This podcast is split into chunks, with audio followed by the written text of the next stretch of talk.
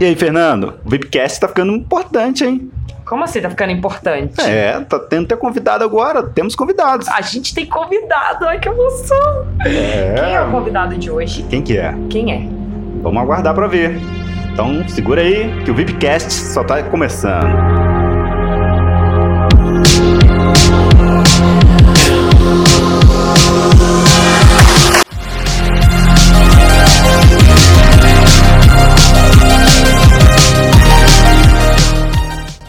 hoje nós estamos aqui com o João Vitor, que é nutricionista, formado lá pela Unifoa, e vamos bater um papo com ele sobre as dúvidas mais frequentes sobre alimentação, dietas, emagrecimento, hipertrofia, suplementos, enfim. Deixa eu passar a palavra para ele. E aí, João, tudo bem? E aí, Fernanda, tudo bom? Primeiro, um prazer estar aqui falar sobre esse assunto que eu gosto tanto, a nutrição. Então, muito obrigado pelo convite e vamos bater esse papo. Então, João, eu vejo muita dieta online focada em emagrecimento, dieta de carboidrato, low carb, enfim. Geralmente, pelo que eu vejo e por experiência própria, algumas dessas dietas, elas até funcionam no começo, mas por que que logo em seguida a gente para de ver os efeitos e volta a engordar? Por que que essas dietas não dão certo?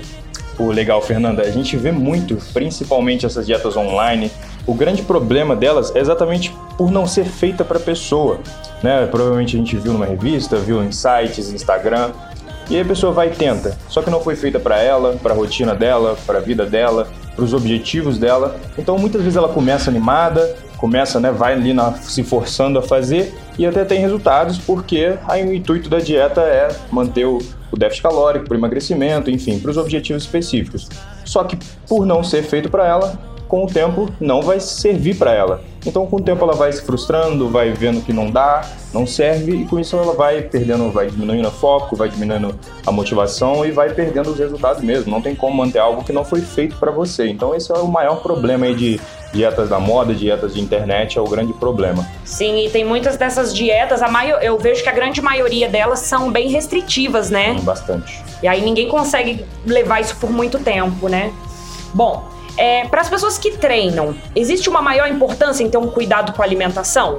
Eu acho que sem dúvida, né? Eu acho não, sem dúvida tem, porque quando você treina, seu corpo ele está num processo totalmente diferente, ele está fazendo um gasto maior, ele está tendo estímulos diferentes. Então a alimentação é fundamental, primeiro para a gente ter os resultados legais com o treino, né? Senão fica meio ali chovendo molhado e para a gente suprir as necessidades do corpo. Então, juntar o treino e a alimentação é fundamental para a gente chegar onde a gente quer, para a gente treinar bem, treinar forte, o corpo ter realmente o combustível para treinar. Então, uma alimentação para quem treina, quem não treina, realmente vai ser bem diferente. Tem vários pontos aí que tem que ser alinhado, tem que ser muito bem trabalhado. Certo. João, deixa eu só te fazer uma pergunta aqui. Quando você fala é, dessa alimentação para o treino, para quem treina, né? É, que você quer dizer exatamente com isso? É uma alimentação mais focada em proteína, em carboidrato? O que seria é, uma alimentação boa para quem treina? Então, é difícil falar assim no geral, porque como eu falei, cada pessoa é uma pessoa, mas principalmente o básico para treinar bem, treinar intenso, é focar uma alimentação de carboidrato legal. Então a gente não precisa ter tanto medo de carboidrato, principalmente se a gente treina. O carboidrato é totalmente responsável pela intensidade de treinar. E proteína sempre é muito importante se a gente quer hipertrofia, até no emagrecimento. Inclusive, ponto bem interessante é que no emagrecimento é mais importante a gente consumir mais proteínas do que para hipertrofia. Então, assim, é, o mais importante de tudo é distribuir legal isso ao longo do tempo, ter sempre carboidrato para gerar essa intensidade, treinar bem, né? Ninguém, ninguém quer treinar fraco, treinar cansado. Então, eu acho que é muito mais distribuir isso no geral do que se privar de muita coisa. Então, eu acho que essa é a importância legal de se alimentar bem e treinar bem. Beleza. Muito bom. Agora vamos falar de uma coisa que a gente escuta falar muito aqui na, na academia e é parece até uma troca de figurinha, né? Vamos falar um pouco de suplementação, porque Boa, tem boa. muita gente que faz a matrícula na academia e já quer correr para a loja de suplemento e quer comprar pré-treino, termogênico, creatina, proteína. Todo mundo que começa a treinar precisa usar suplemento? É muito comum, né? As pessoas adoram ter uma, um potinho, alguma coisa que vá Sim. dar para elas o resultado, que vá levar elas a algum lugar. E o suplemento, assim, ele é a cerejinha do bolo, ele vai auxiliar na performance do treino ali, alguma porcentagem, bem pouca. Então, assim, principalmente para iniciante, a gente não recomenda o uso de suplemento nenhum praticamente. O suplemento ele só vai entrar com alguma necessidade. Então, principalmente para iniciantes, a suplementação é meio que não serve para nada também, é algo que não vai ajudar tanto. Então, assim, se adaptar primeiro ao treino, treinar o seu máximo, e depois pensar em algum suplemento que realmente vai ser bom para ajudar a treinar mais forte, treinar melhor. Então, é muito isso, assim. Não, legal, João. É, mas Assim, a partir de que momento, então, a gente pode estar entrando com algum tipo de suplementação para esse iniciante? Legal, então assim, se o iniciante, vamos lá, difícil né, estipular um tempo, mas normalmente a gente fala uns três meses, se essa pessoa estiver treinando bem, se ela vê que está dando o seu melhor no treino, se ela está se alimentando, se ela tiver com a alimentação ajustada, treinando bem ali no, nesse períodozinho mais ou menos de dois, três meses, e ela vê que o treino está progredindo, ela está dando o melhor dela, e aí talvez seja interessante, de acordo com as necessidades, entrar com uma suplementação. Tem um, um, um primeiro, assim, que a gente pode estar tá recomendando? Qual seria, assim, ah, eu vou comprar primeiro suplemento poder, já que eu estou treinando, eu quero comprar um. Qual que seria? Perfeito. É o, é o combo ali maravilhoso, é a, a, dupla dinâmica, é o whey protein e creatina. São os suplementos top de linha, são os suplementos que mais têm evidência científica, resultado.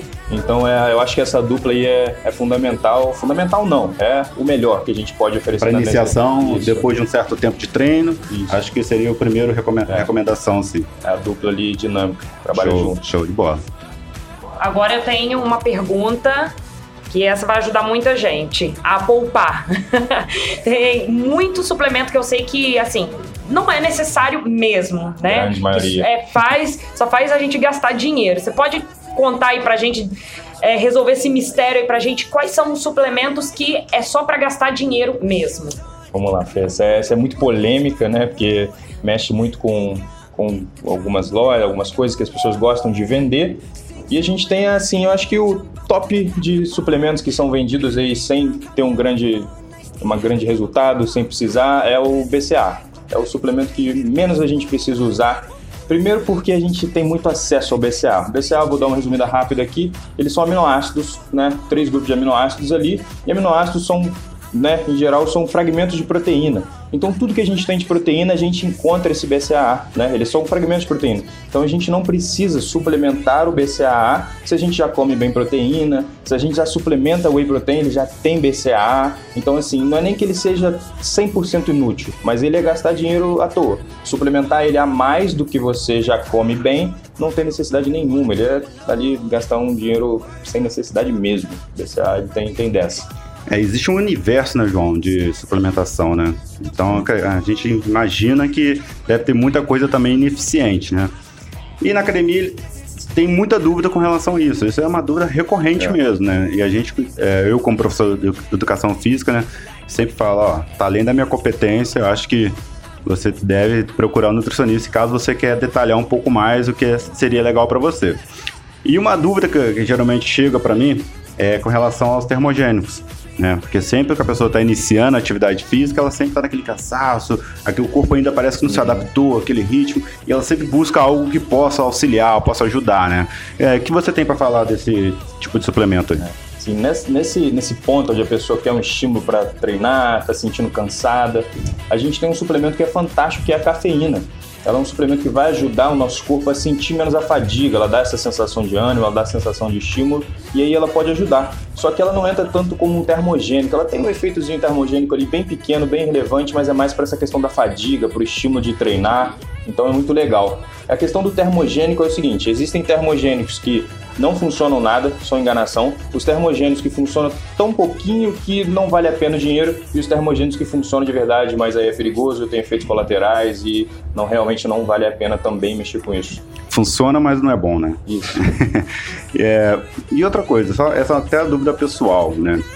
O termogênico, ele se adapta a qualquer pessoa assim? Por que eu tô te perguntando isso? Porque eu já tenho uma prática de atividade física regular há muitos anos. De exercício, melhor dizendo. É, eu já tomei termogênico e não me adaptei de forma alguma. Eu me sentia muito acelerado, muito acelerado, ao ponto de ficar passando mal, entendeu? Por mais que eu reduzisse a dosagem, eu continuava é, num ritmo muito forte e chegava a me enjoar.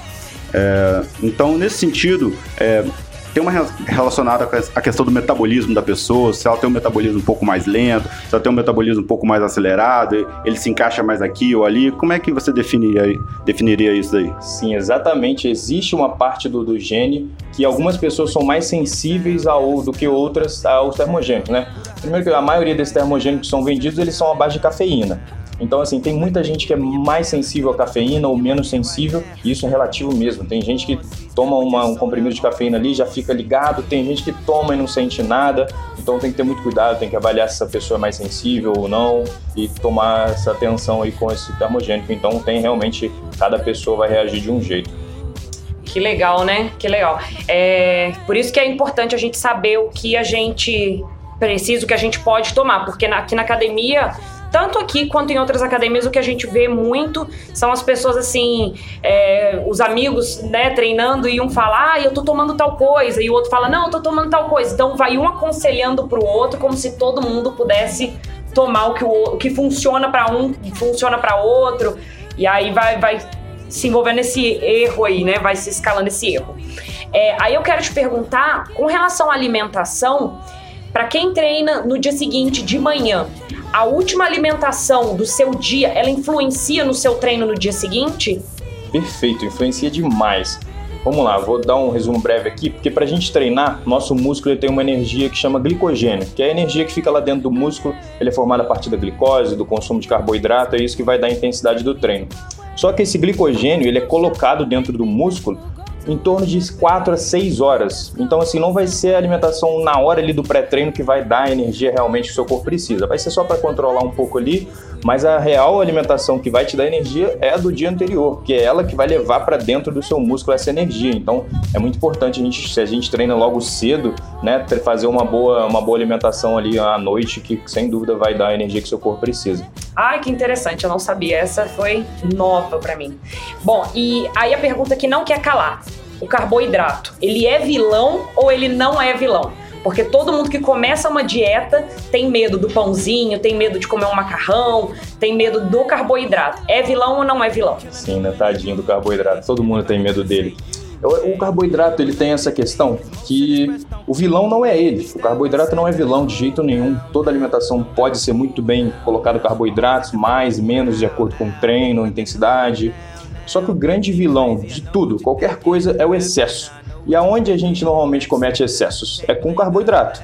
Então por isso que tem muito esse, esse medo com ele, porque quando a gente vai ver a alimentação de uma pessoa, ela tá comendo muito carboidrato. E aí quando ela tira o carboidrato é onde ela vê um resultado e tal, então ela fala, putz, é o carboidrato, vamos cortar o carboidrato. Mas não, ela só tirou o excesso, ela não precisava ter tirado o carboidrato todo. Ela só controlar o, o carboidrato, as quantidades certas para a necessidade dela, para os objetivos dela, que ia estar tá tudo bem também. Então um grande vilão, assim, se é para colocar um vilão, é o excesso de qualquer coisa, de tudo. Não, é, é, isso, é, isso é bem legal mesmo. Eu acho que seria legal até você esclarecer um pouquinho a questão desse carboidrato, né? Que é o carboidrato de, de índice glicêmico maior, menor, que o pessoal sempre tem essa.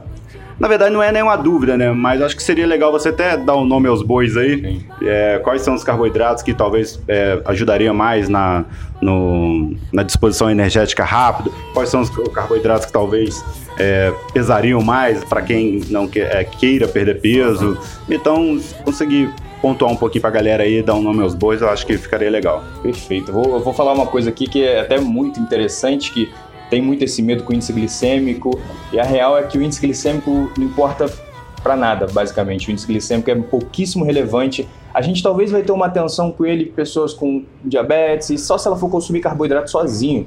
O grande problema, né, o grande tabu do índice glicêmico é que a gente nunca come carboidrato sozinho. A gente está sempre comendo junto com, com queijo, com, com uma carne, com alguma coisa junta, e isso ajuda a reduzir o índice glicêmico. Então, assim, pegar um alimento isolado e pensar no índice glicêmico dele é, não é relevante, porque a gente dificilmente come ele sozinho.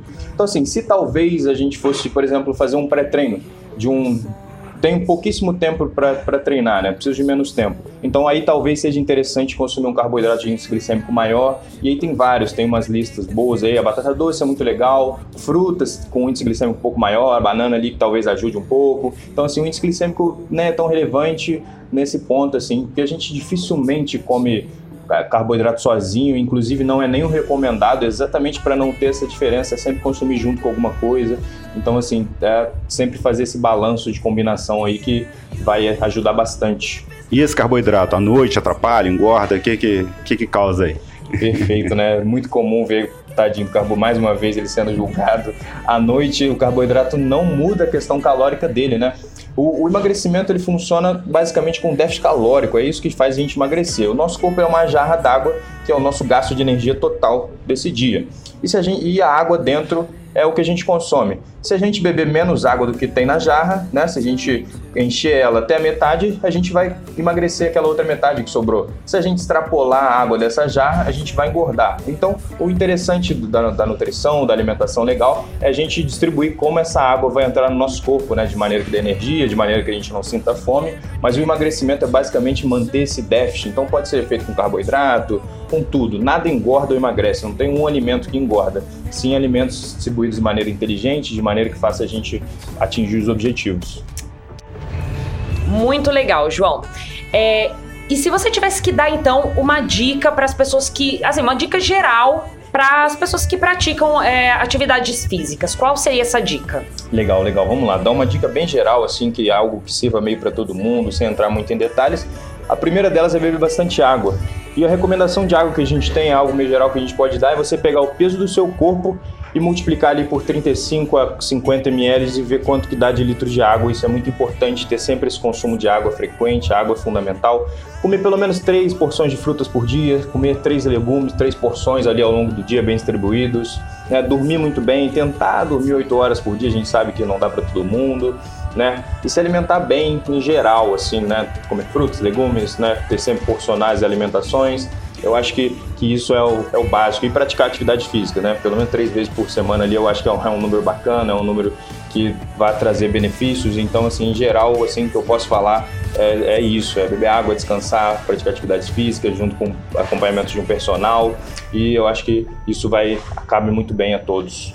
João, é, dá para saber o quanto de carboidrato eu devo comer em termos de porcentagem assim, de proteína? Dá para dá para separar isso, pelo menos para ter uma noção, obviamente que ninguém vai ficar fazendo conta, né, de quantos por cento eu comi de carboidrato, uhum. de proteína, de, de minerais, enfim, é. mas dá para ter uma noção do, do que seria ideal Sim, a gente tem umas margens né, para trabalhar isso e aí vai variar dependendo de pessoa para pessoa, de tudo em tudo. A gente tem mais ou menos aí numa dieta, pensar em calorias, a gente tem em torno de 45 a 50, 60% de carboidrato, tem que ser carboidrato na nossa alimentação.